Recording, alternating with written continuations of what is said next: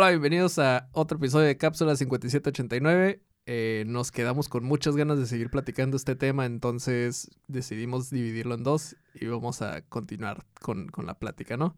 Nos quedamos platicando acerca de cómo el arte, pues empezó como una cosa, bueno, no tanto que haya empezado, pero llegó un punto en el que se perfeccionó tan cabrón que era pues bastante straightforward, ¿no? Era ya muy rígido, ya la gente ya sabía lo que era el arte. Era, hola, soy Leonardo da Vinci o quien tú quieras ser, este, Miguel Ángel, y me van a, me va a mantener un mecenas como por tres años en lo que le hago una obra bien pasadísima de lanza, pero así como llegó un punto en el que ya tenía como bastante establecidos cuáles eran las reglas con las que se tenía que producir, los temas que de los que, que tenía que tocar, y poco a poco se fueron rompiendo todas las barreras, ¿no? De, del qué podía ser arte, qué no era arte, porque también la gente se encabronaba, pues había como cierta resistencia, como, pues, ¿cómo va a ser arte estar dibujando a la señora de aquí de, las, de la esquina, no? O sea, no tiene sentido eso, arte tiene que ser el rey, ¿no? es como, no, no, no, yo, el rey me da de madre, quiero dibujar aquí a la señora de la taberna, ¿no? Y de repente es como, yo ni siquiera quiero dibujar a la señora de la taberna, quiero inventar una persona que no existe, ¿no? O sea, poco a poco lo fueron rompiendo tabús, rompiendo esquemas, rompiendo técnicas y de repente ya, o sea, puedes jugar con la paleta de color que tú quieras, con las formas, ya ni siquiera tienen que ser formas, ahora existe el abstraccionismo, o sea, ya llegamos hoy en día a este punto en el que todo es arte, pero por lo mismo como todo es arte, la gente está como de repente es como, y bueno, y esto sí es o no es, o no importa, no es, o sea, ¿Cuál es el pinche propósito de esta cosa rara y maleable, ¿no? Que puede ser todo. Y creo que sí, de cierta manera puede llegar a ser hasta un poco peligroso, en mi, en mi opinión, el no tener una, una, noción, por lo menos, de qué es o cuál es su valía para el, para el mundo, ¿no? Sí, una cosa que muchas veces se ha minimizado, pero es algo muy, muy importante, es que los artistas en desde tiempos de la Edad Media o antes, han sido, no, yo creo que mucho antes, desde los mm. griegos, desde los pintores que hacían vasijas, desde muchos, pues desde las cavernas mm, prácticamente, ellos han sido como nuestros reporteros gráficos. Mm. Ellos son los que han plasmado en las paredes, en sus cuadros, en vasijas, en todas partes, qué calzado utilizaban, qué vestidos tenían. E, ellos han servido como referencia para los cineastas, para los que hacen obras de teatro, para toda esa gente, porque generalmente los pintores retrataban. Claro. Esa era su función, era retratar eh, qué, se, se eh, llevaba a cabo, si había la coronación de Napoleón. Ahí nosotros sabemos por David, que fue el pintor de, en esa ocasión, que hasta se autorretrató en ese cuadro, podemos ver cómo el mismo Napoleón se puso su, su corona y, y, no lo no dejó que el, que el, el, cardenal se la pusiera, él solo se la puso. Eso pues ya es mucho más actual, ¿no? Es ya del siglo XVII, XVIII, pero anteriormente hay muchas, muchas referencias históricas que nosotros podemos constatar debido al arte. Pues es que era la única manera, no tienes cámaras ni nada de eso. Exacto. Pero como que se nos olvida, ¿no? Y, el arte ha tenido pues un, una gran, gran importancia en, contarnos la historia como realmente fue. ¿Verdad? Si usaban plataformas, si no usaban eh, minifaldas, todo ese tipo de cosas, nosotros lo podemos ver claramente en una pintura antigua. Sí. No sé si como realmente fue, porque también de repente toman licencia creativa, no es como puedes ver así gente de repente como dioses o cosas más tripeadas, ah, pero sí, es una foto, más bien como yo siempre lo he tripeado, es como que es la, como la huella del inconsciente colectivo. Así es, así es. O sea, puedes ver el arte que se produce en una generación o en una cierta época de la historia y te das una idea de cómo pensaban o qué tipo de cosas se vivían, todo esto, ¿no? O sea, no nomás es cómo se ven las cosas, sino el sentir, cómo se sentía, cómo... Es, la, es, la, huella, pues es un retrato más allá de lo físico. Tiene razón, y aparte había muchas, había muchas limitantes, sobre todo religiosas.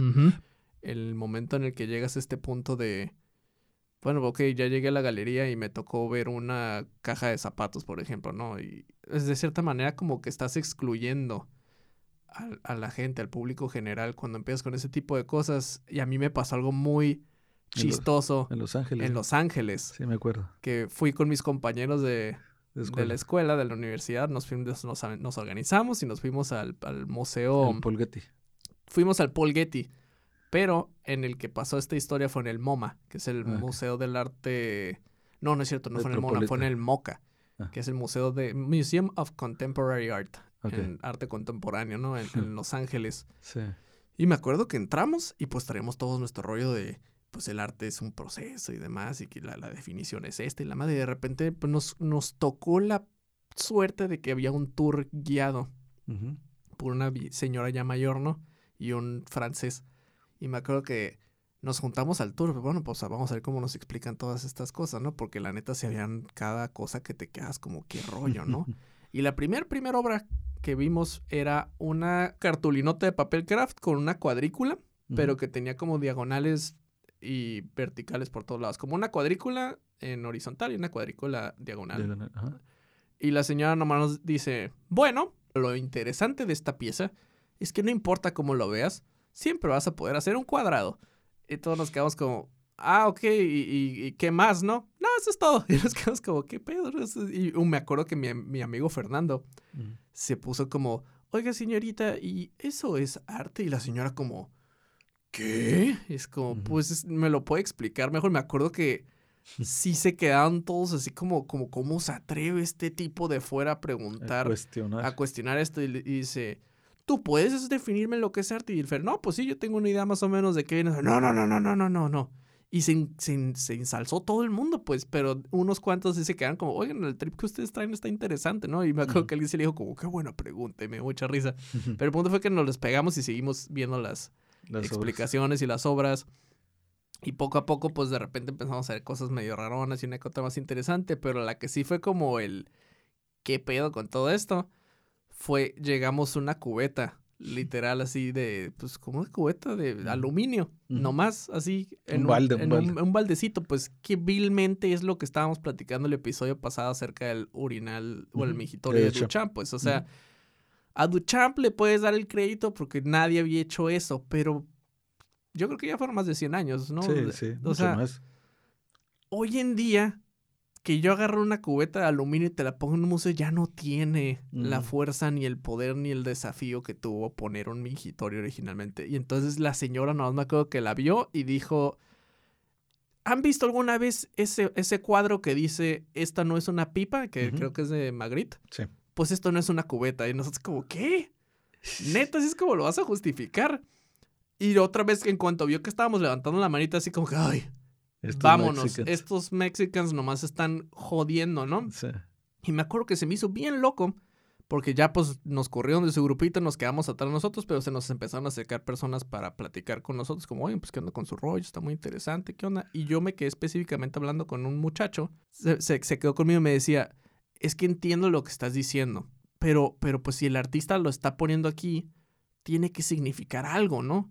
Le digo, pues sí, güey, pero pues es una cubeta, ¿no?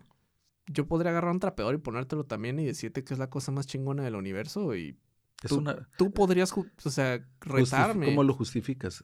claro, tú me podrías retar a mí ahorita que no, no es cierto. Y me dice, no, pero es que si, si el artista me empieza a decir que la cubeta contiene los secretos del universo, yo no le puedo decir que no. Eso es. Entonces ahí fue cuando me hizo como ese clic como de, es que sí es cierto, sobre todo en el mundo del arte contemporáneo hoy en día el discurso acaba agarrando mucho más poder que la obra misma. Sí, sí, sí, Y eso a mí se me hace que es lo que le está dando mucho en la madre a lo que vendría siendo el arte de museos, sobre todo. el, arte conceptual, digamos, ¿no? Que es muy diferente el arte conceptual de las galerías al arte conceptual que es el que haces para producciones de televisión y cosas de ese tipo, ¿no? Claro. Entonces, otra cosa que pasó ese mismo día fue que ya vimos lo de la cubeta, nos peleamos y demás. Y ya la última cosita que nos dejaron como acompañarlos fue que hasta eso a mí se me hacía que estaba interesante. Era como una casita de perro en medio de una salita que, armaron ahí con una lamparita en sillón y todo estaba envuelto como en líneas de Police Do Not Cross. Y la estábamos viendo y dije, bueno, pues está interesante esto, pero ¿qué es? No, y me puse a leer ya como que la... Ya es que ponen así las, infografías y demás, la, la, explicación de toda la obra. Y la señora nomás dijo, ah, pues si conocen la obra del artista, él odiaba IKEA. Oh, y eso es lo que significa, ¿no? Y me acuerdo que me quedé como, pues está, yo no veo nada de eso aquí, ¿no? En lo que, en lo que me estás presentando en este momento. Y me cayó gordísimo que la explicación era como es que te tienes que sentar a leer Y analizar todos los libros de la historia del artista para que puedas entender Sí, sí, sí. de qué se trata su trabajo, ¿no? Casi, casi su vida y en el entorno y en qué año vivió Claro. y demás, ¿no? Que para mí en lo personal, siento que ahí es cuando ya estás, ahora sí es como, güey, si, si lo que va a justificar tu chamba va a ser el discurso, pues mejor no hagas arte, ¿no? O sea, bueno, haz escritura, haz otra cosa, pero no hagas obras así como para disfrazarlas con el speech que tienen detrás, ¿no? Sí, sí, sí. ¿Cuál es el chiste, no? Claro. Entonces, y los venden a carísimos, carísimos. impresionantes, ¿no? Creo y, que el- y que no falte el loco que lo compra y pues olvídate. Que ahí es cuando, o sea, en la universidad fue cuando me dieron esta pepita de información que para mí fue como un como what, nunca lo había tripeado. Es sumamente fácil lavar dinero con arte. Ah, claro. Peladísima, porque es Claro. como, tienes dos millones de pesos ahí guardados en la bolsa y no sabes qué hacer con ellos. Ah, pues compré un cuadro y costaba dos millones de, de- de dólares, ¿no? Y es como, ah, ok, pues, pues bueno, va. O sea, no, Tax free. no puedes decir que no. Sí. Exactamente, entonces está bien cañón eso porque, pues sí, la neta sí, sí, de cierta manera es una mafia. Claro. Fíjate, yo, yo nunca voy a olvidar la vez que en Guadalajara estaba una galería abierta y yo tenía tiempo, me metí y empecé a ver los cuadros y ninguno me jaló. Es como cuando escuchas este, o ves una serie que no, no te jala, ¿no? Como que para mí tiene que haber algo que, que, que, que me detenga para, para, apreciar el, el arte o algo, ¿no? Y pues no, y pasé el siguiente cuadro y no, y, y al otro, y al otro, y al otro, y nada, me, me, me salí más rápido de lo que esperaba, ¿no? Y a la salida estaba el artista, que era un, un señor muy decente, un, un, un pintor desconocido para mí, etcétera, pero americano. Y me dijo, ¿qué te pareció? Me dijo. Y qué pena, le dije la verdad. ¿Quieres la verdad? Le dije. Sí, me dijo, dime sinceramente qué Dime opinas. la neta. Dime la neta. No me, no me atrapó tu obra. ¿Usted es el pintor? Le dije, sí, me dijo. No, no me atrapó nada de lo que vi. Ujú, No me dieron ganas ni de quedarme a, contemplarla, ni de, ni de analizarla, de nada. No me dio, no, no me, no me, no hubo empatía con tu arte, ¿no? Y, me dijo, mira, para mí, me dijo, el arte es como una analogía con una sopa. Ok. Si tú pruebas una sopa, vamos a decir, de, de cebolla, y no es tu gusto la cebolla, pues dices, no, ni la quiero probar, ¿no? Pero resulta que tu mamá es bien terca y te la va a meter a fuerzas al día siguiente, y el día siguiente tú ya traes otro, y la pruebas y dices, ah, caray, no está tan mal esta sopa. ¿Qué le pusiste, mamá? ¿Mantequilla o qué fregados? Entonces empiezas poco a poquito. Al tercer día ya te dan la sopa y ya te gusta más. Y termina por ser tu sopa favorita. Ujú. Me dijo, lo mismo sucede a veces con la música. Oyes una tonada y ni, lo- ni le haces caso y, las, de tanto repetir el rato no te la quites de la cabeza. Me dijo, el arte es muy parecido. Te tienes que dar esa, esa oportunidad de, de volverla a ver, de volverla a analizar, de ver por qué la hizo.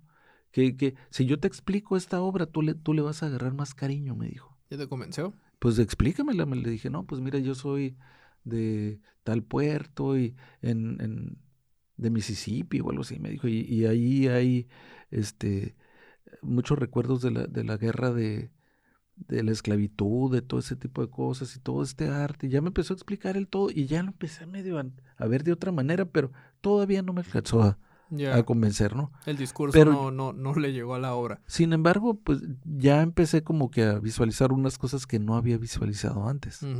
Entonces se me hizo interesante el, el, el comparar al arte con una sopa, ¿no? Claro. De hecho, sí está interesante la analogía. La cosa es que de todos modos, pues tu trabajo tiene que respaldar lo que dices, no, no por al revés. supuesto, por supuesto. Y yo sí soy mucho de la idea, por ejemplo, de que por- me ha tocado ver de repente en la maestría, de hecho, tuve una clase en la que nos ponían a analizar un maestro, ahorita no me acuerdo cómo se llama, lamentable, pero tuve un maestro que su, su enfoque era que hasta hacía análisis de distintos artistas, ¿no? Y uno de los que nos enseñó era, creo que él escribió el libro incluso, de hecho, pero era de cómo si el narcomensaje podía ser arte. Por ejemplo, era como el narcomensaje es arte, sí o no, qué onda, ¿no? O sea, de repente hacen cosas y te ponen ahí y, y está bien cañón porque cuando te pones como que a analizarlo, de repente quedas como, pues, a lo mejor, no sé, porque de repente sí... ¿Pero tenía- qué, qué es para ti un narcomensaje? Para mí un narcomensaje es, pues, no sé, llegas, ves un tipo colgado la cabecita y te ponen oh. así como un... eh, Sí, sí. una pancarta que tiene Algo muy fuerte, algo Sí. muy fuerte, ¿no? Y, el vato, mi maestro, me acuerdo que estaba bien engranado con ese tema y así de que, no, pues es que llegaron, pusieron las cabezas y pusieron una, pan- una lona y decía esto, ¿no? Y te impacta y lo ves y qué pedo, y hay un mensaje y está codificado y es cuando uno se queda como, no, pues a lo mejor, ¿no? Está, está de la fregada, está horrible, pero a Eso lo para mí es mejor, ¿no? antiarte, ¿no? Para, ¿no? para mí, ¿no? O luego, por ejemplo, habían otros casos de que si la ves, por, me acuerdo mucho también, no me acuerdo, es que realmente no es como un movimiento, ¿no? O, o una sección que me llame la atención, realmente es como si estuviera, como la parte snuff o gore del arte, digamos, ¿no? Que n- no, gracias. Pero muchas cosas como, por ejemplo, ah, esta, una lona roja. Y es como, ah, ok, ¿y esta lona roja, ¿qué, qué pedo, no? Y es como, ah, pues es que en realidad la sangre de gente que murió aquí en una, bla. Y es como, ah, pues no, no hay... Sí, me- podrías haber dicho que era Katsup y sigue siendo lo mismo para mí, ¿no? O sea, no tiene ningún... No hay mensaje, no hay que nada que decodificar aquí. Aquí lo que me estás exponiendo es tu discurso, ¿no? Claro. Lo mismo. Entonces yo sí siento que toda obra de arte que se respeta a sí misma, por lo menos, sí tiene que o representar algo o tener por lo menos elementos suficientes para que tú trates como de decodificarle alguna cosilla, así como, ah, pues mira, es que esta es una escultura que tiene tres pedazos de, no sé, algo, pero que la obra por sí misma te dé algo para analizarle, pues. Si nomás llegas y me dices, mira, círculo azul, es como, ah, ok, círculo azul, ¿qué no? Ah, no, pero es que es un círculo azul, pero está rodeado de X cosas o lo que sea, ¿no? O sea, creo que un, un artista que también no me gusta mucho, pero que tenía este cura de hacer las mismas cosas igualitas era Rothko. Rothko, ahorita te iba a hablar de Rothko. Rothko eh, tenía la, la, la tendencia a ser desvanecidos, pero eran des- desvanecidos muy interesantes. De, de tonos, por ejemplo, morados, pero eran para crear una ambientación. No estaban hechos a lo loco. El arte de Rothko era, era, era un poquito más como para, para hacerte, hacerte que entraras en un mood. ¿Qué Que te que sintieras triste, que te sintieras alegre, etcétera. Y, y eso para mí es válido. Sí, de hecho, est- siento que Rothko lo pondría como en la misma categoría que Pollock, probablemente, como el tipo... Sí, porque como que repitió mucho Sí, su, su como rollo, ¿no? formulaico después de un rato. Sí, sí. pero igual y tendría que verlo en persona, ¿no? Como para ver qué onda. Porque, por ejemplo, me tocó ver un Pollock. En- creo que fue ahí en el Moca, aquella vez. Y sí me quedé como... Tenía "Órale, fuerza, ¿no? El está, action painting. está sí. imponente, o sea, Sí, porque eran sí. grandes aparte. Uno exacto. piensa que están chiquitos, no, No, están, son unas plonotas así de En el pintura. piso se ponía a trabajar, eran Y grandísimos. Es uno de los grandes secretos, pero siempre que veas una obra grande te va a impactar. Sí, claro. Sea lo que sea, porque si es como, wow, el tamaño, ¿no? Sí, sí, sí. que a mí me pasó eso. Creo que es algo que te quería preguntar, de hecho, como de obras que te han impactado. Que pues el Miguel Ángel me dices que. Sí, pero de por ellas. ejemplo, la Yoconda que, que, que para muchos, pues, mm, La Yoconda es la Mona Lisa. sí, se, se burlan porque dicen, ah, está toda, toda craquelada la pintura y está muy chiquita y demás. Pero la Yoconda tú no puedes dejar de, y es pequeña, es bastante pequeña, tú no puedes dejar de, de, por todo el trasfondo que hay de tantos años, de tanto que te hablan de ella, de cómo se la robaron y cómo la, la tuvo un tipo un año en su casa y porque él era italiano y los Ujú. franceses la tienen en el Louvre y todo eso. Pero es el cuadro más visto de todos. Sí. Y, y tiene algo, tiene eh, esa onda enigmática, su sonrisa, porque es lo primero a lo que quieres ver, ¿no? Siento que. Y luego no tiene cejas, está maníaca. La, la, la Gioconda es, es un arte muy... fre- Para mí, sí, sí me impactó. Sí. Sí, por supuesto. Sí, Tú sí tuviste la fortuna de verla de Sí. cerquita, porque casi toda la gente que conozco que le ha tocado ir a verla siempre la ven desde bien lejos No, y pues, bueno, no la vi tan lejos. con un montón de fila de gente que ni se pueden acercar. Por ejemplo, a la, sea, a la Piedad me tocó verla tras un as- tras una protección de, de como de acrílico antibalas. No, ok. Y eso, pues, yo hubiera querido Te ver- cambia, ¿no? verla sin eso, ¿no? Claro, claro. Pero tú esperas que esté en un museo y no, está en el Vaticano, casi entrando. Ah, Entonces, hay, hay, hay arte como el, el David de, de Donatello, que yo también juraría que estaba en, en, en, en museos, y no, está en la vil calle ahí en Florencia. Tú, Órale. vas- tú vas caminando en la calle y volteas y ahí está el, el, el Donatello de, de- con su David, ¿no? Que tiene la cabeza de, de Goliat en, los pies. Mira, a mí obras que, que me marcaron, así que yo dije, wow, una fue esa, el, el David, otra fue la rendición de Breda, que le llaman de Rembrandt. Ese Mm, fue en el Rijksmuseum en Ámsterdam. La vi y no daba crédito de, de, de lo perfecto, de lo fuerte, de las luces, de los eh, armaduras brillantes, así como doradas y todo. Y ese cuadro lo prohibieron porque en su tiempo él retrató a los políticos de su época. Oh. Es como si ahorita hubieran puesto a toda la, a toda la polaca ahí y, y- y- y en medio burla o así. Claro. Entonces lo tomaron ese cuadrote, es un cuadrote como el tamaño de una pared. Ha de medir unos 3 metros por 6 metros. Y ese cuadro lo metieron en un establo Ok. y estuvo años ahí y ahí los, los este, campesinos y eso hacían sus hogueras y, y el hollín fue llenándolo, lo- le fue creando una capa negra Ok. a todo el cuadro. Entonces le decían la, la rendición nocturna o algo así, algo, algo nocturno por el hollín. Ajá. Hasta que un día alguien lo talló y vio que había unos colores preciosos abajo y deci- decidieron limpiarlo y pues es un mega cuadro. Se tenía que bañar el tiene un cuadro. colorido que wow. Entonces ese cuadro a mí me dejó súper impactado. Wow. Eh, fue ese, ese cuadro, el, el entierro del conde de Orgaz del Greco, el, el de las delicias, el, el bosque, ¿cómo se llama? El, el jardín de las de delicias, las del, delicias. del Bosco que está en el... ¿Lo viste? Sí, A estar bien tripeado en el, en el Museo del Prado. Qué chingón. Me acuerdo que me compré un póster de ese. Wow. Este, también todo lo de Goya, wow, wow. Este, el Me imagino, ¿eh? Nunca he visto un, un Goya en persona de ser los Goy- otra cosa, me Los imagino. Goyas no tienen abuela porque tienen una, una que fuerza, sí, como sí. estaba medio locuchón. Estaban bien creepy sus cuadros de ese hombre. Eso y, y lo de Van Gogh. Van Gogh también tenía un poder. Lo curioso es que tanto Goya como Van Gogh nacieron un día antes que yo. Espero que no me voy a poner locochón con el tiempo. Ponte locochón, ponte locochón, pero Y- no te deprimas. Y, y resulta que, que, que los dos pues tenían un chorro de broncas mentales, ¿no? Simón. Pero los dos pintaban con una fuerza, con unos...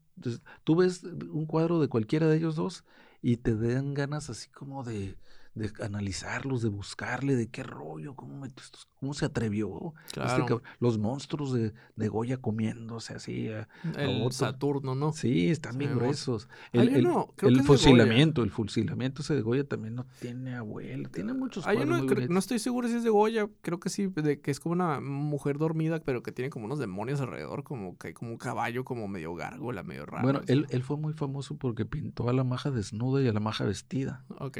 que dicen que era la duquesa de Alba. Oh. Y esa duquesa, pues no tenía que verse este, desnudado ante Goya. Ajá. Y dicen que para, para que no hubiera bronca, rápido le pintó otra con... cuando, vino el duque de Alba, pues ya estaba vestida, ¿no? Ah, ok. le llegaron con el chisme de que estaba desnuda y cuando llegó, no, No, no, miren. está con ropa. Y, y después que pasó el tiempo, parece ser que ya sacaron las dos versiones. Pero la había, este, la había modelado para él ella o la Sí, había- claro. Ah, ok, en secreto, Claro. pues no fue como que la pintó de imaginación. Pues de- entran las leyendas, ¿no? Pero, hay, hay tanta cosa en el arte tan interesante, Ya. tan curada que de dices... hecho, yo hace rato iba a comentar, por ejemplo, alguna vez leí un artículo que decía que Jackson Pollock, él no sabía, pero que lo había estado patrocinando la CIA ah, por toda su carrera. ¿o de veras? Porque, y esto va con el tema de, de- de- de la importancia del arte, ¿no? Ajá, O sea, dicen que durante la época de la Guerra Fría.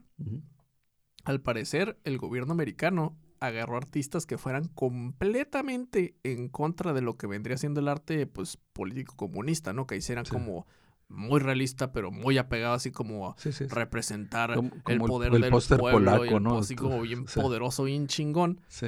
Y es como, bueno, hay que hacer todo lo opuesto y representar el freedom americano, ¿no? La libertad total de expresión. Entonces, qué cosa más libre que estos locochones que andan aquí diciendo que quieren andar haciendo manchitas y poder Ajá. así como después el dripping y Sí, sí, sí. libera- liberación total, ¿no? Ajá. Entonces le empezaron a meter un chorro de feria a estos vatos, haz de cuenta como le dieron dinero a gente de museos y es como, vas a ir y me vas a apoyar a todos estos vatos y los vas a poner en museos y los vas a hacer como que sean la, cara de la creatividad es- norteamericana, digamos, ¿no? Que tengo entendido que Polo, que era comunista, creo, ¿A poco? y le hubiera caído a madre saber eso. Entonces está como bien loco como, pues de cierta manera sí era como apoyar el arte en específico de este tipo como para representar. Pero ellos no sabían que él andaba Ajá. con esas tendencias. Pero es como... Había muchos como, como Charles Chaplin que era, era de, de idealismo comunista que sí y no tiene- lo sabían. Tiene fuerza, ¿no? Yo sí, yo sí siento que, por ejemplo, el arte, sobre todo el, el- el de los más poderosos que hay, son los que tienen eh, algún mensaje o que sí se esfuerzan por, por representar la realidad en la que en la que se vive, ¿no? O sea, el muralismo cuando acaba de salir estaba bien pasadísimo de lanza porque era como vamos a representar a los políticos de hoy en día y lo jodido que está y la grandeza de México, pero a su manera, ¿no? No era como, pues, el arte comunista de, de los Pero- polacos o los rusos, que sí era como, "Ay, hay, hay que enaltecer el... Pero sí sabes lo que pasó con Diego Rivera, que se lo llevó Rockefeller Claro, a que hiciera un muralote allá en, en Nueva York. Lo hizo. lo, lo y, y- y le di- borraron, no sé no, qué le pero pasó, él- ¿no? él- el, el Rockefeller le dijo, ¿sabes qué? Eso no es lo que yo quiero, eso es comunista, eso es anti, anti eh, capitalista, anti lo que somos. Y le dijo Diego Rivera, pues eso es lo que yo hago y eso es lo que te voy a dar, ¿no? Ujú. Páguenle y bórrenlo. y, fíjate en, en- en qué terminó eso, ¿no? Igual y si hubiera hecho lo que Rockefeller quería, pues le hubiera pintado muchos cuadros más, ¿no? Sí. Pero, pues no, a final de cuentas, pues no, no iba por ahí. Y yo sí siento porque que hoy en día cada vez es más raro que se haga arte mm, con alguna finalidad así de, de ese tipo como siento que de repente salen que no estoy diciendo que no que, que el arte más chingón sea ese o sea no va por ahí Mm. porque sin embargo yo siento que sí tiene como un poquito más como de fuerza porque lo ves y te impacta y sí tiene que ver con cosas que están pasando. Hace unos años hubo un caso de un artista mexicano, no sé cómo se llama, pero que se, se hizo un desmadre porque dibujó a Zapata en una pose Ah, sí, súper sí. gay así Sí, sí, sí, en un caballo. en un caballo y la gente como, ¿cómo, cómo se atreve? ¿Qué le pasa? Eso para mí fue como, wow, no, es como... Bueno, es que se hablaba de que él, de que Zapata sí, que, era él. que, que se, metía con su secretario, no sé cuántos ya que ujú, llegué a escuchar. sí tiene Pero sí se me hizo como, oye, no manches, o sea, eso no es arte hecho por Choc, pues es como un vato que está queriendo ir a representar algo,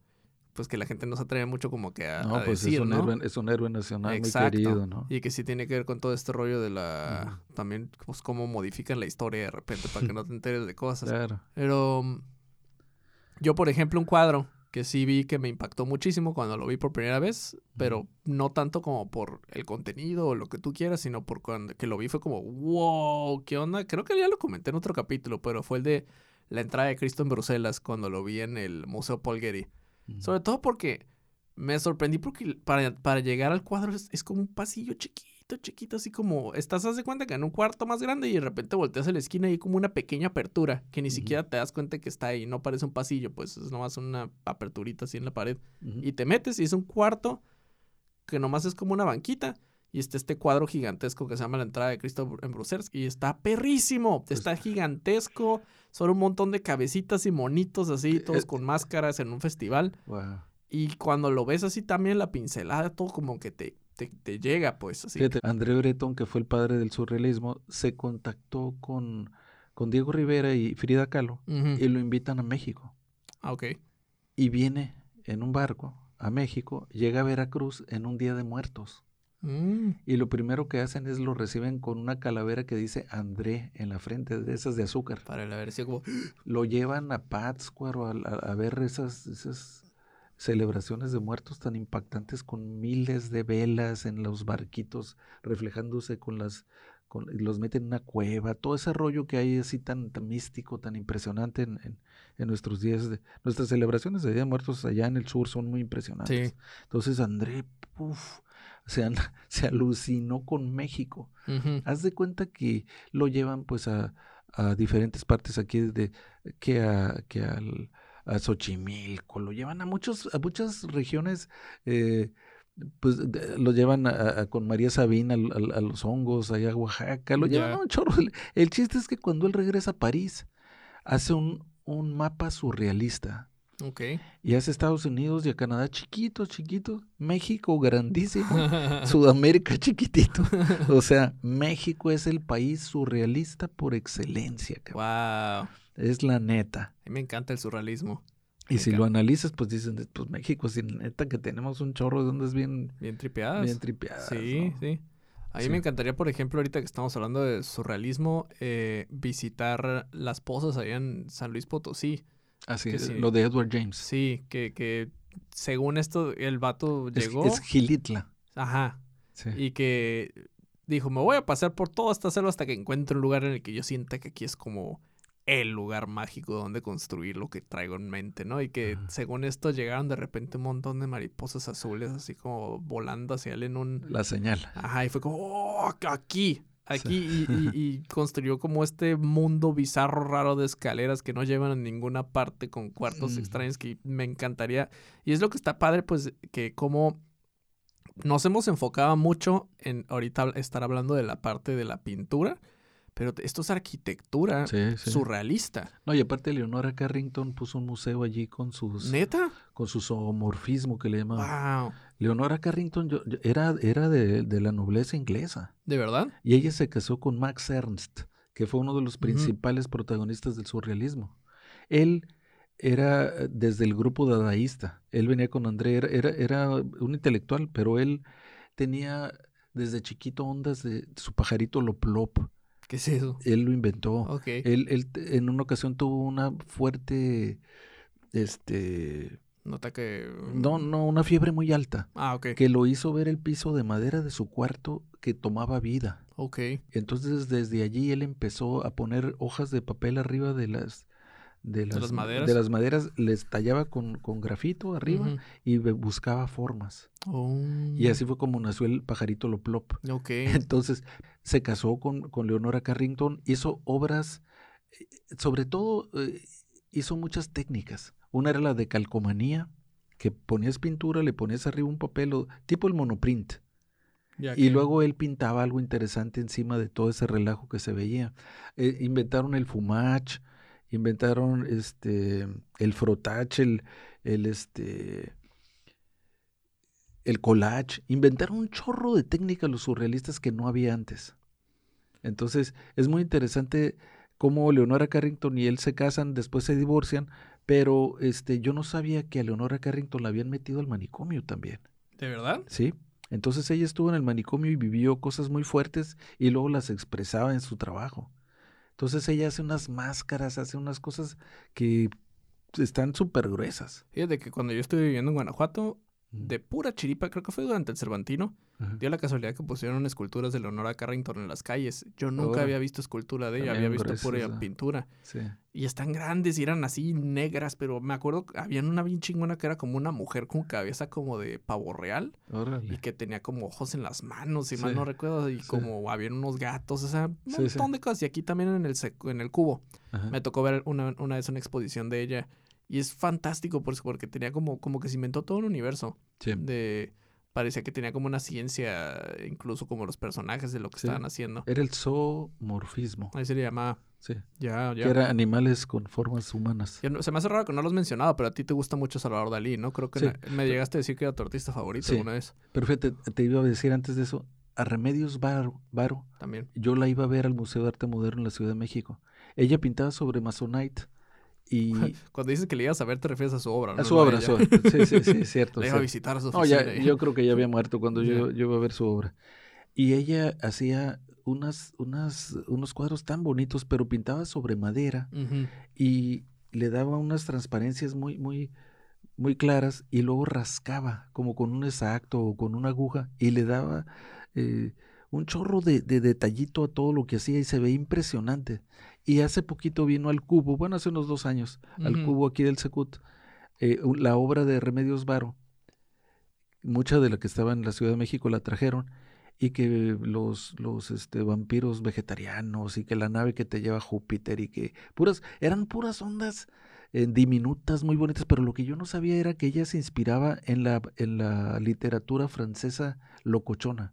Ah, Ella hablaba muy buen francés y ahí vienen todos los libros en los, en los que se inspiró, ahí los tenían. de Apollinaire, de, de Malarme, de un chorro de escritores locochones de, de aquellos tiempos. Te estoy hablando del 39, de allá de la Primera, Segunda Guerra, y, y ellos este, la influenciaron enormemente en lo que ella pintaba. O sea, ella primero leía y luego pintaba. A diferencia de Leonora, Leonora era más libre y se soltaba haciendo sus ondas locas, ¿no? Que siento que van muy de la mano. Yo sé, casi siempre como que las pongo juntas ellas dos, fíjate. Me recuerdan mucho el trabajo de la una a la otra. No sé. Ella, ella era de, Catal- de Cataluña y, y se nacionalizó mexicana y, y este Leonora Carrington era inglesa y se nacionalizó al final mexicana Mm, ya, también. Ya, Ahorita que me decías de Dalí. Dalí siempre, desde que lo vi cuando estaba en la prepa o antes, me impactó muchísimo su trabajo, los, los relojes blandos, todo eso. Y recuerdo que luego, luego vi un libro que se llamaba Confesiones Inconfesables de, De Dalí. de Dalí, que me encantó leer ese libro porque ahí venía como antes de que él naciera, murió su hermano que, tenía que tenía su mismo nombre, ¿Se llama igual? igual. y este, pero como murió, le pasaron el nombre a él. Y él, y él iba a ver una tumba. Oye, pero sí era su gemelo, ¿no? No me acuerdo si era su gemelo o nació un poquito Yo antes. creía haber escuchado que era su gemelo. A lo mejor vez. sí era su gemelo, pero dicen que tenía el mismo nombre. Pero Salvador. se pero llaman ten- diferente. Tiene, luego- tiene dos nombres. Es Salvador algo. No sé. José Salvador, algo así, Dalí. Ujú. Y él, él dicen que iba a la tumba de su hermano a verse él mismo enterrado, supuestamente. Ah, ok. Pero ese libro me encantó porque saca muchos, muchas cosas. Y una de las que más me gustaron fue que cuando ya era más o menos famoso, metió a unos. eh, eh, fue en, su, en su casa en, en, en- en Cadaqués, sacó todos sus muebles y manchó unos burros con colores de diferentes tonalidades, los metió, los asustó adentro de la casa, mancharon unos brochazos ahí, de, los burros eh, eh, mancharon toda la casa, lo sacó, dejó que se secara la pintura y metió los muebles de manera que se vieran como que había sido un arte premeditado, ¿no? Lo que había hecho ahí. Y llega, invitó después a los mejores críticos de Madrid, de arte. Llegaron y uh, lo ensalzaron, oh genio, qué, qué, qué libertad de trazo y, y qué soltura y qué esto y todo. Y ya que hablaron todos, ahí estaba la prensa y les dijo, ustedes son más burros que los burros que pintaron esto. Y todos se quedaron así, ¿cómo no? Y traigan a los burros, y trajeron a los burros, y traían los mismos colores de la pared, pues. Que sigue sintiendo que sigue siendo como un golpe de genialidad de todos modos haber hecho esa broma. Claro, ¿sabes cómo? O claro. sea, y, no pero quita- dicen que de allí la agarraron en, con- en contra de él. Ya. Y entre más le tiraban, más lo ensalzaban y más famoso lo, Sí, sí. lo seguían Pues haciendo. es que está bien loco, pero el caso de Dalí, por ejemplo, sí siento que se acabó convirtiendo como en una marca. Pero él, o sea, porque él llegó a ser, creo que él diseñó el logo de las Chupa Chups, por ejemplo. Sí, sí, sí fue él. El vato sí se metió también con el diseño y sí tenía como bien fabricada ya su imagen de este hombre Vino Estados locochón, Unidos a- con el bigotazo. Sí, y- sí, sí. Pero yo no estaba tan loco como él No, era, era, pretendía realmente, era ¿no? como dice la canción de, de, de Mecano, eh, un genio Salvador Dalí. ¿no? Sí. Esa canción me encanta. En la canción porque te que habla- Salvador Dalí es un genio. Sí, estamos escasos de genio. Ah, ¿No las has escuchado? no, ¿cómo se llama? Eh, Salvador, Salvador Dalí. Oh, es No, no lo he escuchado, rol- la voy a buscar. Rolonón. Ya. A mí me, uh, yo casi lloro cuando la oigo. Porque te, te dice pues de que Era un genio, era un Sí. genio definitivamente. O sea, ¿no te ha tocado alguna vez ver? Dalí alguna vez estuvo armando un- una animación con Disney ¿a poco? que Eso sí se sabía. llamaba Destino. ¿A poco? Si lo buscas en YouTube, lo encuentras. Hay, hay- es No. como el pequeño fragmento que él hizo. Y es una mujer que baila y se, se- como que su cabeza se convierte en una esfera y baila. Hay una calavera hecha de puras mujeres desnudas en una foto que Sí, tú la he dices, Eso es genial. perrísimo, está Luego su, su Cristo hipercúbico, su Cristo. Esa es fotografía, de hecho, ¿no? La de las mujeres calavera. Sí, esa, es- esa Sí, es fotografía. Se metió con todo. Ese No, hombre no, hizo diseño, foto, pintura. Hay unos cuadros donde tú tienes que unir, haz de cuenta que están dos este, galas desnudas de espalda, te les quedas viendo un rato así y tu mente te crea una tercera en medio, Mm, con más realismo la de en medio. órale. Hay otro que es puros cuadritos, lo ves de lejos, pero si te le quedas viendo un rato, ves perfectamente a Lincoln. ¿Qué onda? Y son puros cuadros raros. Ya. Entonces él, él fue de los primeros que empezaron a hacer la paraidolia, le llamaban. Del- él, él se metió con la onda de la gestalt alemana, que era la forma. El figura fondo. Entonces él, él es de los primeros que empezó a crear. Me quería acordar de esa palabra hace rato y andaba como, ¿cómo fregos palindromos? No, no son palindromos, pareidolia. Pareidolia. Es eh, eh, buscar, encontrar imágenes. Sí, sí, que, que, es una señora sentada por atrás, pero la ves bien y es, es una cara. el, el, rostro oculto de Voltaire es otro, que son dos monjas y cuando las enfocas así poquito ya es un, es un rostro. Porque hay un arco atrás, una cueva, todo eso. ¿Te acuerdas, ahorita que estás hablando de eso, ¿te acuerdas cuando en los 90 se puso muy de moda de repente unos libritos que eran como un patrón así repetido muchas veces la misma imagen? Haz de cuenta como, esta página son puras palomas, pero que tenías que hacer como viscos y te lo acercabas a la ah, cara y luego lo alejas y veías la siluetita. Eso estaba gruesísimo. ¿Cómo se llamaban esos libros? Estaban bien chingones. Eran casi siempre como calendarios o libritos. Sí, yo de morrito me acuerdo que era como... Te tenías que meter así en ese rollo. Sí, no, es... Era otro rollo. Eso debe ser por computadora, yo creo. Pues a lo mejor, pero se me hacía impresionante. Ya no lo he vuelto a ver, fíjate, como que fue una moda que, se murió muy rápido. Fíjate, al que me tocó conocer en persona en un Cervantino precisamente fue al, al, a Octavio Ocampo. Órale.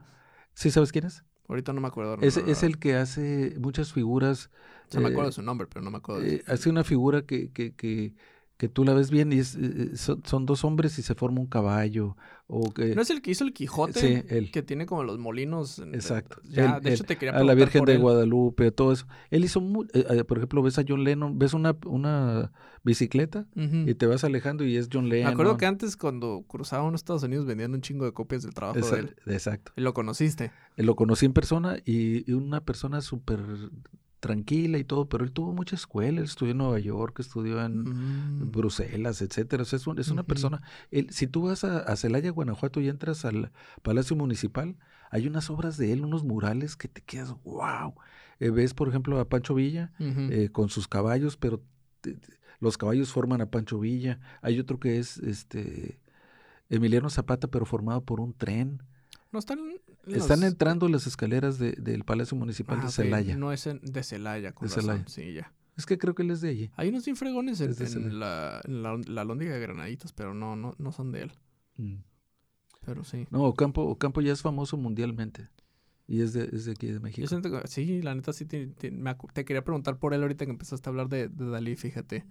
Que creo que también Dalí aparte escribía como de sus sueños y los despertaba y como que se agarraba ahí como... Él decía, ¿cómo quieren que comprenda el significado de mis obras cuando yo mismo que les he hecho no, no, lo, ¿no? lo ve cuando, cuando nace, ¿no? Que es algo muy común, fíjate. Creo que generalmente, o sea, hay de las dos, ¿no? Hay gente que sí premedita un montón lo que está haciendo y para dónde va y cómo quiere que quede al final. Pero sí siento que el arte generalmente sí tiene que llevar, aunque la tengas premeditada, la idea desde un principio sí debe llevar una, casi casi de a huevo, una fase de juego. Sí, sí. Y, por ejemplo, yo lo que hago es, empiezo generalmente como haciendo lo que salga y de repente, pues, haz de cuenta que le das formas al caos, ¿no? Es como, bueno, pues empecé con una mancha, no sé qué, qué onda, no tenía ningún sentido y de repente le vi fue una forma de una cabecita y de ahí te agarras y inventas algo, ¿no? Miguel Ángel decía que ese es el poder del dibujo, del boceto, que porque cuando tú tienes muy claro qué vas a hacer en un dibujo, lo vas a poder hacer como mural, lo vas a poder hacer como escultura, lo que tú quieras, pero que esa base de tu idea escribirla en un dibujo era lo más poderoso que tú podías lograr. Una canción, una... lo que sea. Fíjate que ahorita me... Aprovechando, porque igual ya nos estamos empezando a... Extender mucho. A extender. Me quería regresar. Tú hace rato estabas hablando de la, la Mona Lisa, ¿no? Sí.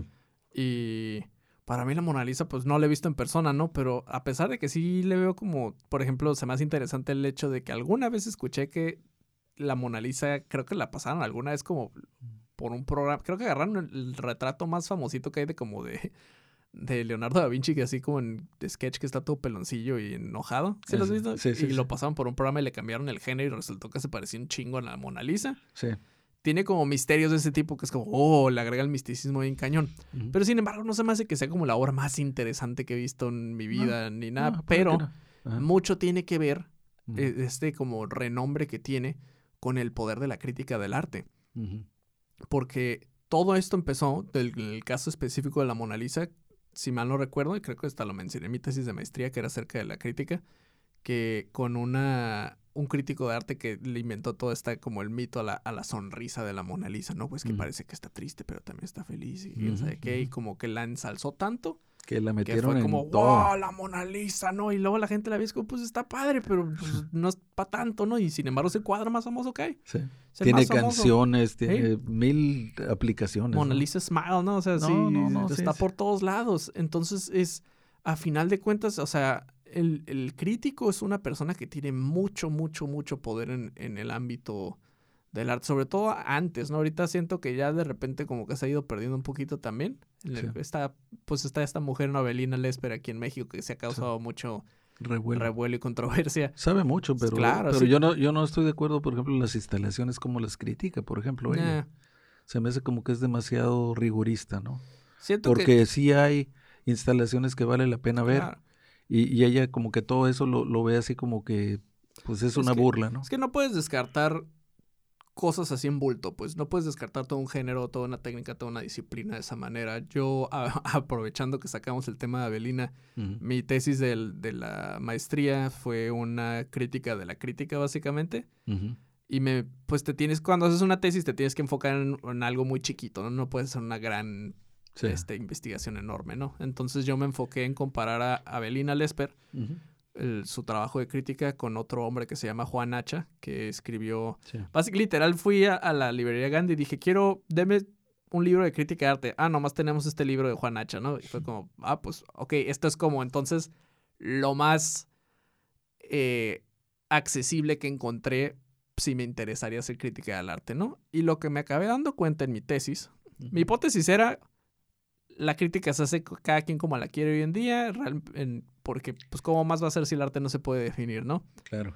Y está chistoso porque si lees el libro de Juan Hacha, tú, va- tú crees que te va a dar como pasos de cómo criticar, ¿no? Que es como paso número uno, este, observa, paso número dos, analiza, o sea, crees que va a hacer algo así, pero no, no va por ahí, nomás te pone escrita una foto de la pintura y te dice, por ejemplo, no, pues a mí se me hace que esta cosa no está tan padre porque y aquí el color azul, o sea, como que lo hace de una manera tan subjetiva que no realmente nunca te da las bases de cómo criticar algo, ¿no? Ujú. Y en el caso de Avelina, pues Avelina no tiene un libro de cómo hacer crítica, pero sí tiene sobre todo su blog en internet, que ahí fue de donde saqué casi todo lo de la tesis, que en el que te va diciendo análisis de obras también y de cosas de cómo ella los ve, pero lo que me di cuenta que ella hacía mucho es esto que dices, o sea, agarraba todo un grupo, un movimiento, un género Ujú. y plano lo criticaba y al que más le tiraba Ujú. era lo que ella llama el arte VIP, Ujú. que, que creo que era video, instalación, performance, Ah, sí. básicamente, ese era, ese era el VIP. Y sí decía mucho esto como de que no, que lo tiene controlado el sistema y que está bien chafe, que yo sí le doy mucho la razón por esos lados, ¿no? Yo estoy de acuerdo de que el sistema Sí, tiene bien sí. controlado lo que sí puede ser. con- Me decían mucho en la carrera, el arte ya está definido, aunque la gente no quiera, desde el momento en el que las instituciones deciden qué es lo que se expone, qué es lo que no se expone. Ahí ya tienes una de, ya, eso ya es arte, pues lo tuyo que no está en el museo no es considerado arte por los expertos, ¿no? Entonces, ¿cuál es el pedo de que, de que quisieran poner una, una definición ahí en la escuela, no? Entonces, en el caso de Avelina, yo me acuerdo mucho, que es la que más se me quedó grabada de mi tesis, que la mujer critica el hiperrealismo. Ah, sí. Y te ponía las fotos así de los cuadros, así como, esta escultura, la neta no es arte. Y había uno que me brincó luego, luego porque era una escultura hi- hiperrealista de una mujer gorda como este el, el estereotipo de una gringa consumista. ¿Pero de Mueca? ¿O de No, no me acuerdo quién era, pero tenía como la cabeza así llena como de tubos esos de los de pelo. Ajá, con riz- un cigarro. rizadores, Sí, con rizadores, con un cigarro, con un carrito lleno como de cervezas y papitas y cosas así. Y yo me quedaba como, pues es que sí es hiperrealismo, pero te está poniendo claramente ahí una crítica de la vida consumista de los gringos, ¿no? O sea, sí tiene mensaje. También criticaba a Ron Mueck, que es el que hace estas personas grandototas, bebés y se Hiperrealistas y también. también es como, están impactantes porque nunca jamás vas a ver un gigante en tu vida, ¿no? Tan Y se ven bien chingones ahí. Sí, no, a mí me, me Entonces, no, es como si, como Un feto del tamaño de un cuarto, ¿no? Por ejemplo. no te puedes poner en un plan de que todo vale madre así. O sea, yo, por ejemplo, sí te puedo decir que esos ejemplos de odiar y de, de- de hiperrealismo, la neta, sí son arte. Pero luego te puedo decir como, si me pones, ah, mira, este es un dibujo a lápiz hiperrealista de John Lennon, como mencionaba hace rato, o basado en una foto que ya le tomó alguien más, pues no, ahí sí yo te voy a decir que no es arte, ¿no? Mejor toma una foto. Es una artesanía, que es una repetición. Sí, sí. Este, tómale una foto mejor, o ya existe la foto para que te molestaste, ¿no? O, cuando de repente dicen como, miren, agarré la foto de John Lennon, pero ahora lo hice con Legos, o lo hice con, con coditos, o sea, no. no. Inventa tu propia cosa, esa ya existe, ¿no? Claro. Entonces, el crítico debería ser básicamente como un guía, una, un experto, una persona que te sepa decir, mira, ¿qué es bueno, qué no es esto es lo que es bueno de que le des de comer a, tu cultura por estas razones y que sí te lo sepa medio explicar. no se trata de que sea un juez como que así de, porque no es como que nomás hay uno, no hay un chorro. Claro pero sí es de que alguien te pueda por lo menos decir como, ah, mira, esta pintura de la noche estrellada está bien chingona porque mira las técnicas, o sea, observa los movimientos, esta cosa no, no existía en aquel entonces, vele el valor histórico, vele todo, el, o sea, que te sepa explicar por qué está bien chingón y que te lo explique de una manera en la que no te quedes como, ah, chido tu cotorreo, ¿no? Que sí sea como, oye, sí es cierto, todo lo que me estás diciendo claramente lo estoy tripeando, lo estoy viendo aquí enfrente de mí, ¿no? O sea... Porque si no, también sería nomás estar leyendo las cosas que ya te ponen en el museo hoy en día, ¿no? Que es como el, discurso. O sea, es una persona que sí te tiene. Es como tu traductor. Es, miren, Picasso pintó esto, lo hizo en este año, con esta técnica, y, y, estaba pasando por esto, pero se ve reflejada en estas cosas. O sea, si ves, por ejemplo, la, Guernica. La Guernica, no manches, es como, oh, el caballo de repente ya te cae el 20 como, no, pues es guerra esto. No, pues la guerra civil, ¿no? Está horrible ya que lo tripeas así, pero si no... 30 y algo, Es una persona que te ayuda a interpretar, pues, pero no lo interpreta por ti, te da como las herramientas. Fíjate, hace rato que hablabas de que alguien pinta una figura roja y un caballo azul y así, eso lo hizo mucho Paul Gauguin. Paul Gauguin vivió un tiempo con, con Van Gogh. De hecho, ellos se pelearon. La vez que él se corta la oreja, tuvieron una rencilla tremenda. Se va con la prostituta que siempre le decía que qué bonitas orejitas tenía. Y Van Gogh en un ataque de locura y se arrancó la oreja y se la regaló. Yo he escuchado que, que, eso fue un mito que, que inventó Van Gogh en el momento. Porque el, para no meter a la cárcel a Gauguin. Ah, pues Porque al parecer Gauguin estaba bien encabronado y se ensalzó y sacó un, florete. Y, él fue el que se sin querer le mochó la oreja a Van Gogh. Y cuando llegó la policía se inventó toda esta historia que se la cortó para que no se lo llevaran. Pero pues no es igual de romántico, ¿no? Sí, y otra historia de, de Gauguin también que, que yo sabía era, era, que él era banquero. Ok. Y que en una ocasión le dijo a su familia que iba él creo con sus dos hijitas y su esposa en un carruaje y le dijo al cochero ya tenía comprado el boleto y todo para irse a Tahití, al Pacífico Sur. Y le dijo al, al, cochero, le dijo, señor, por favor, pare. Paró el carruaje, se bajó, cogió sus belices y se fue caminando al puerto y agarró un barco y se fue a Tahití y dejó a su familia. una de las cosas que, que él era muy feliz ahí, se le pasaba pintando y con las, con todas las, las este, lugareñas ahí eran, eran, eran, este, muy bonitas, casi todas las, las taitianas de allá, pero él le regala, no le regalaba, le intercambiaba los cuadros por, por bebida al, al bartender de allí. Puede ser hecho millonario el señor después, yo creo, ¿no? Pues espérate. Un buen día, ya las tenía colgadas él, todos sus cuadros de, de Gauguin atrás del, del, del bar. Y un día llegó un parroquiano y le dijo, ¿y esos cuadros tan horribles?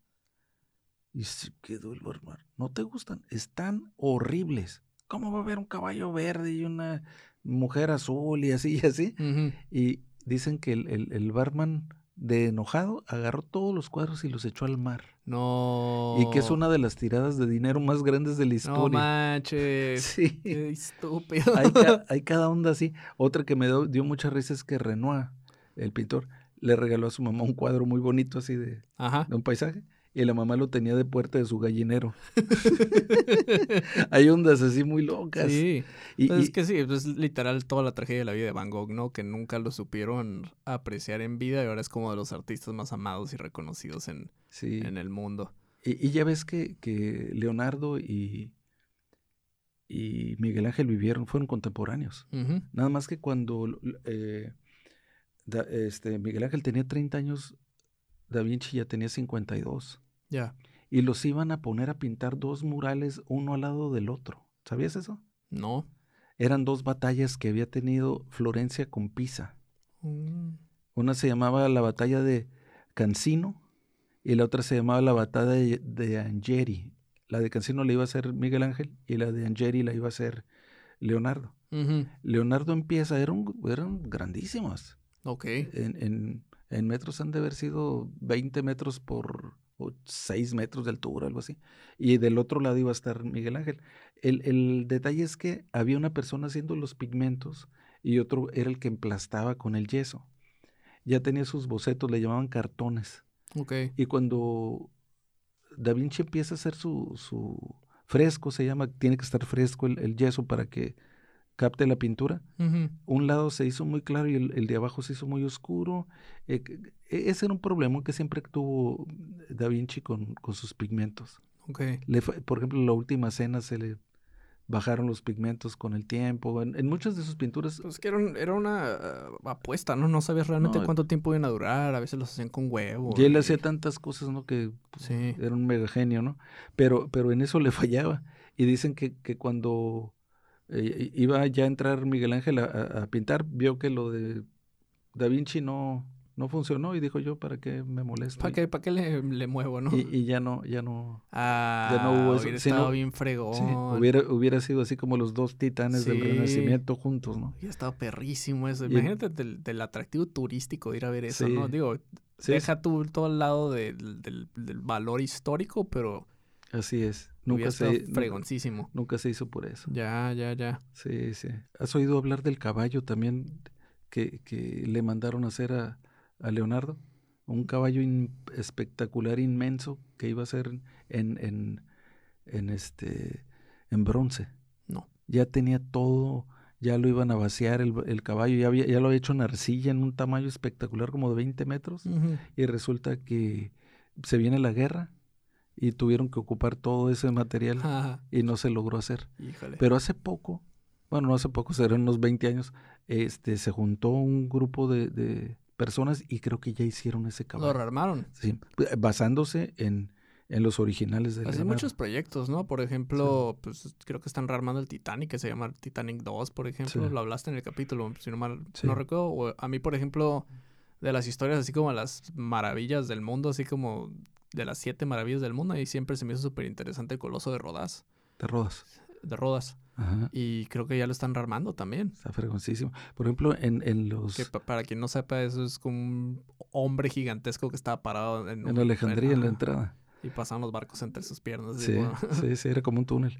En, en el monte eh, Rushmore, en, en, en Dakota del Sur, están las cuatro caras esas famosísimas de los presidentes. Lo que la gente no sabe es que la hija del, del escultor, Ujú. mm, Bohlström, algo así, era danés. El- la hija está haciendo ahora a Caballo Loco. Caballo Loco es como ah, sí. eh, toda una montaña de, de, de, de escultura. Pero era como de los líderes de los Sí, de- los. Sioux. De los Sioux, pero lleva años y años y todavía no la terminan.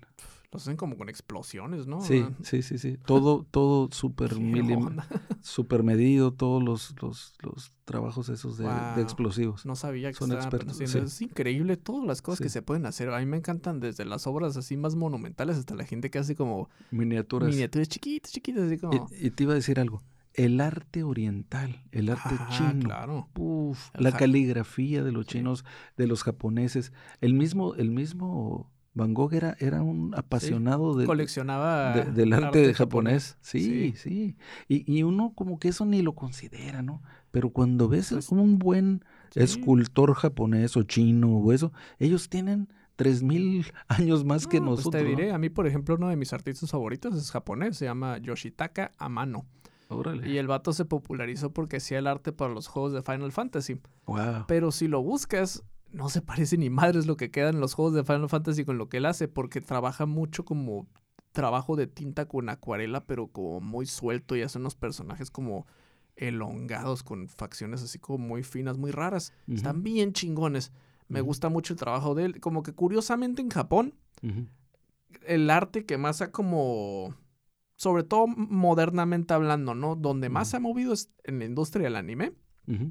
Y en la de los videojuegos, en arte conceptual para juegos. Y ahí hay mucho artista locochón Sí. que hace cosas muy interesantes que después los hacen ya como que los pulen y los dejan diferentes para que sean más Ujú. ad hoc a un videojuego. Y este hombre Hamsan, que, te- que- que- coreano, el- que fregón. Sí, bueno, el Jamsan. Jamsan. También hay otro que se llama Bengus, que es el que hacía todo el arte para los juegos de Street Fighter en una Ah, época y están perrísimos los dibujos también. Oye, y, y- y el de Ichiro, el viaje de Ichiro. Y ese, Miyazaki, claro. Miyazaki, qué hermosura de, de videos hace ese tipo. Sí, la verdad que sí. Pero fíjate, otro arte que, que también lo hemos como dejado así, es el arte griego.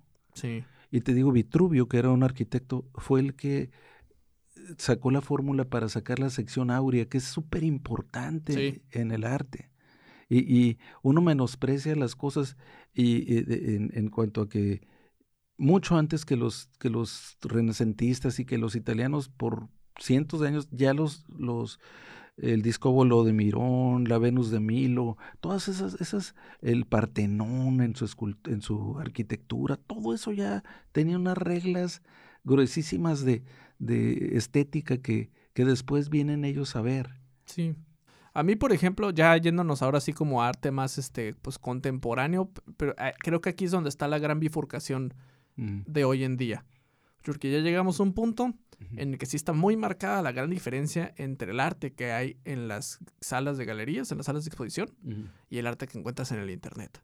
mm, Porque si vas a una exposición, lo más probable es que vas a encontrar pues lo que más ve uno como el arte típico de museo. No lo voy a encasillar porque la neta no es cierto, si hay de todo tipo, hay cosas. Siempre pero- va a haber cosas muy buenas y cosas... Ajá, que no, no tanto. ¿no?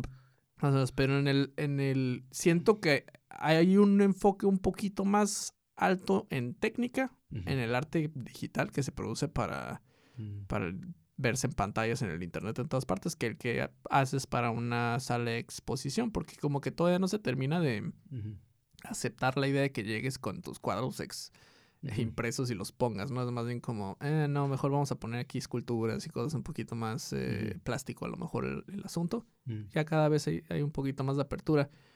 Pero, por ejemplo, a mí sí me ha tocado ver muchos casos de que de repente se ponen a debatir, ¿no? Como, oye, pero el graffiti contra... ¿El graffiti es arte o no es arte? Es como, bueno, pues qué tipo de graffiti, ¿no? Si estamos hablando de cuando llega alguien y pone como el, el tuercas estuvo aquí o te amo mods o pendejas de ese tipo, pues no, not really, ¿no? Pero de repente, pues el que está un poco más figurativo, que le llega ya como a Hay muy buenas. cierto como mural, digamos, pero Claro. con spray, la neta hay unas cosas bien fregonas, pues. fregoncísimas. Y creo que esto incluso ya lo habíamos tocado en el tema de la música también, en el tema del cine, o sea, no puedes encasillar todo un movimiento como malo, ¿no? O sea, En todos los géneros hay algo bueno. y siempre, y siempre hay un proceso de resistencia, como Sí, hablábamos, sí, ¿no? O por sea, es supuesto. como, ¿qué es esta cosa que está saliendo? Y de repente, ¡pum! Es como, se vuelve norma, la gente lo acepta, le da vueltas y, Y, lo y es que sabes qué sucedió también, por ejemplo, los 60 fueron muy marcados, los 70, los 80, los 90, pero llegamos al 2000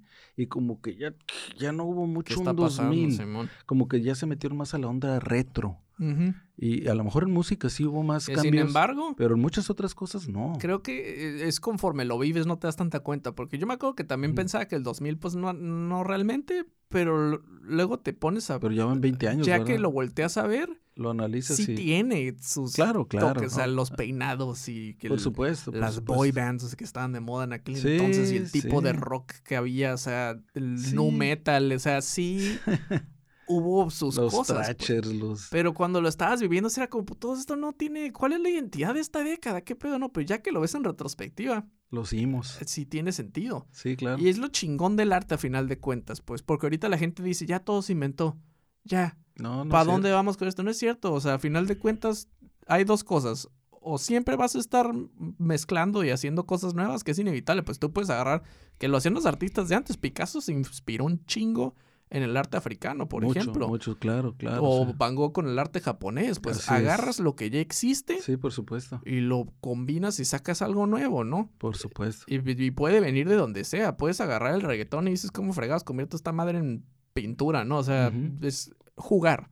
A final de cuentas, todo el arte se trata de jugar y de inventar cosas nuevas y de proponer, porque eso es lo que va a hacer que avance. Y también los avances tecnológicos van a dictar bien cañón Claro. cómo funciona Y esto. la historia, Sí, lo que está sucediendo. Siempre eso marca. No sé si tú te ha tocado ver, pero hay un vato, en, Mm. lo pueden buscar en Instagram, que, se llama Goro Fujita, hablando de ¿Japonés? asiáticos. Creo que es de Estados Unidos, pero se llama Goro, Goro- Fujita. Goro Fujita, no, no él hace pintura slash modelado 3D En realidad virtual. Wow. Y también los anima. Entonces es como si, es como ser Dios esa madre. O sea, el vato se pone sus lentes y tiene como un pincelito digital en la mano.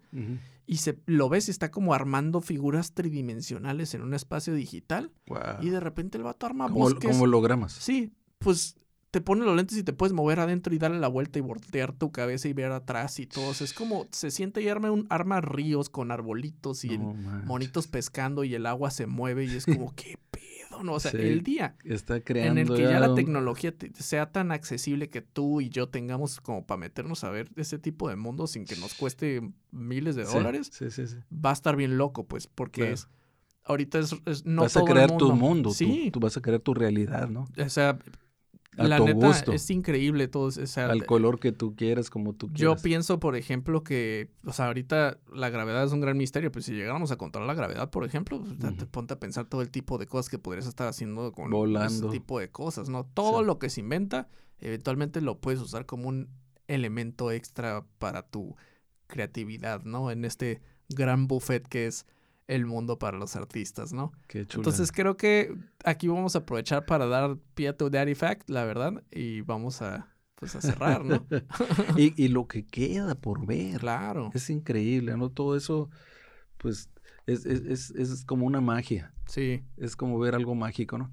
Fíjate que el, el mi Daddy Fact va centrado en, en otra vez en Miguel Ángel, el admirado Miguel Ángel. Ok. Pero sucedió en, en 1506, eh, un, un enero eh, de 1506, cuando un agricultor de, más bien era un vitivicultor, eh, tenía sus sembradíos de vinos, un camarada que se llamaba Felice Freddy. Ok. Y él, él estaba con su asadón ahí ca- escarbando la tierra cuando choca su asadón con algo muy fuerte. Y, y- y se, y se dio cuenta que era mármol. Mm, Y le siguió dando, dando, dando, y se va dando cuenta que era una escultura de más de dos metros y medio de alta por cuatro de ancho, ¿haz de cuenta? Y, y, pues se quedaron impresionados. Entonces le llegó el chisme a, a Julio II, que era el, el que patrocinó la Capilla Sixtina y el que le pidió a, a- a- a este, a Miguel Ángel que hiciera su tumba y todo eso, ¿no? Órale. Este, era un papa guerrero, eh, eh, Julio II, y, y mandó a su arquitecto que se llama Julio Sangalo. Ok. Y cuando llega Sangalo ahí, ve que ya estaba Miguel Ángel en, en- viendo la escultura del Laoconte, se llamaba. El Laoconte fue eh, una, una figura mitológica que hablaba del caballo de Troya. Él descubre el caballo de Troya, le tira unos arcos y descubre que había gente adentro del caballo y le mandan unas serpientes inmensas a él y a sus dos hijos. Ok. Lo curioso es que esa escultura la hizo un escultor griego con sus dos hijos también. Ok. Esa escultura después Miguel Ángel se inspiró en hacer ciertas cosas en las tumbas de Julio II también. Eh, eh, pero estaba tan ensimismado oh, Miguel Ángel viendo, le, le toca el vientre a, la- a la escultura y le dice a San Galo, ve qué vientre, ve qué cerratos, ve qué, qué obra de arte tan impresionante, ¿no? Mucho antes que él. ¿Quién dijo que los griegos no sabían esculpir? Le dijo. No, Ve esto, está, es que está súper... Es increíble. Búsquenle a la, a Laoconte. Sí. Dicen que, que cuando, Es cuando, una parte gigantesca, ¿no? sí, te digo que mide más de dos metros y medio. Sí. Y, y cuando llega el Papa, Julio II, todos se arrodillan. Y dicen que Miguel Ángel estaba tan ensimismado en este rollo que él dijo, este es el hombre que Dios creó, hecho imagen y semejanza de él mismo. Y añadido conmovió, alabado sea su autor por los siglos de los siglos. Y en eso el Papa se arrodilló y respondió, amén. Entonces, este, te- eso, eso te hace ver cómo a un gente tan increíblemente este, poderosa como artista, como lo era Miguel Ángel, admiraba claro. a, a sus antecesores. A alguien, ¿no? Sí, Fí- Fíjate, a final de cuentas, sí, el arte es una cosa muy grande, muy maleable, muy este misteriosa hasta cierto punto, ¿no? O sea, no tiene Mágica. es como agua, pues no tiene forma, fluye cañón por todos lados Maleable, ¿no? y lo puedes hacer como tú quieras. Entonces, si eres una persona, ya seas escritor, eh, escultor, Músico. bailarín, lo que tú quieras, actor, etcétera, y de repente te da miedo como la idea de explorar o no sabes qué es lo que quiere decir, no, simplemente juega, ¿no? O sea, Ujú. ensúciate las manos, Sé haz tú mismo. sé tú mismo. Todo el chiste es que el arte sí tiene cierta disciplina y tiene reglas con las que te vas a poner más pesado como para captar, no sé, que La técnica. la quizás. técnica de cualquier este, disciplina en la que te estés moviendo, pero a final de cuentas es- se trata de jugar y de crear algo y no siempre tiene que ser la cosa más profunda del universo, pero mientras estés divirtiéndote y haciendo algo que a ti te guste, lo más probable es que vas a hacer algo interesante para ti y para otras personas, ¿no? Entonces, pues les quiero agradecer ahora sí Ya por habernos acompañado en este episodio de dos partes acerca del arte. Honestamente, yo creo que sí podríamos seguir hablando todo de este tema, pero ya sería ahora sí, pues, ex- extendernos mucho, ¿no? es. Entonces, pues, muchísimas gracias por habernos acompañado. Les recuerdo que tenemos nuestras redes sociales en Facebook, tenemos la página de Cápsula 5789, nos pueden escuchar tanto en YouTube como en Spotify y pues por ahí si nos quieren dejar un comentario en el que nos platiquen qué, qué opinaron del episodio, qué otros temas les gustaría que platicáramos, etcétera, pues ahí estamos este, escuchando, ¿no? Hasta la próxima. Muchísimas gracias. Muchas gracias. Bye. Bye.